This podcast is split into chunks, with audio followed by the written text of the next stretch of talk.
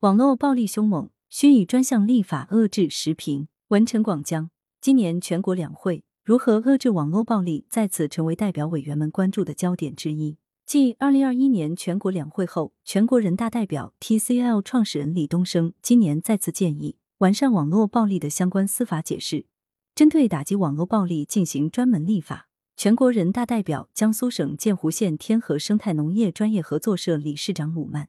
与李东生不谋而合，也提出反网暴专项立法的建议。此外，全国人大代表、宝贝回家寻子网创始人张宝燕也呼吁，针对网暴出台更完善的法律法规。从现实看，尽管已开展了多轮网络清朗系列专项行动，但网络暴力依旧凶猛，案件伤人现象时有发生。从杭州取快递女子被造谣出轨案，到网红罗小猫猫子直播中喝农药自杀悲剧。再到近期的寻亲男孩刘学周事件，网络暴力一次次露出狰狞的面孔，让人防不胜防，脊背发凉。这些备受关注的个案一再提醒我们，防范治理网络暴力需全社会提高共识，更需法律亮剑。当前，我国没有专门针对网络暴力的专项法律，针对网络暴力的规定散见于民法典、刑法、治安管理处罚法、网络安全法及相关司法解释中。在专家看来，这些规定比较零散。不成系统，法条之间又缺乏协调配合，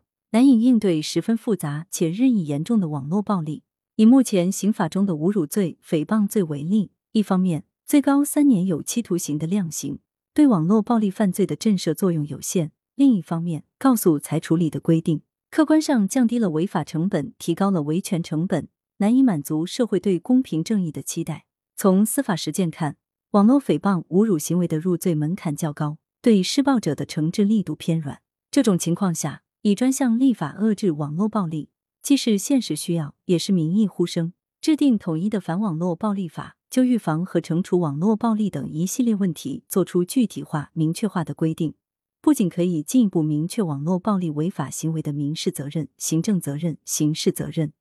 提高法律法规的适用性、衔接性和实操性。还有助于提高全社会反网络暴力的法律意识和维权观念，推动网络不是法外之地深入人心。相较于事后救济，反网络暴力专项立法应在事先预防、事中干预上下足绣花功夫。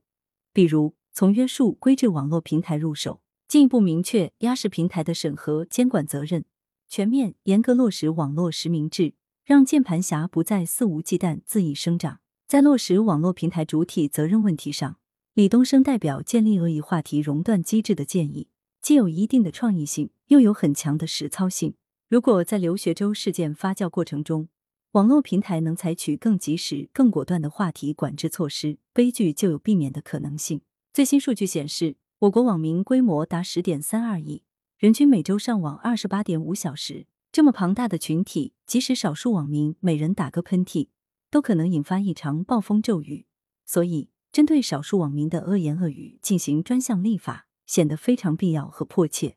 羊城晚报时评投稿邮箱：wbspectacle.com。来源：羊城晚报羊城派。图片：视觉中国。责编：张琪、孙子清。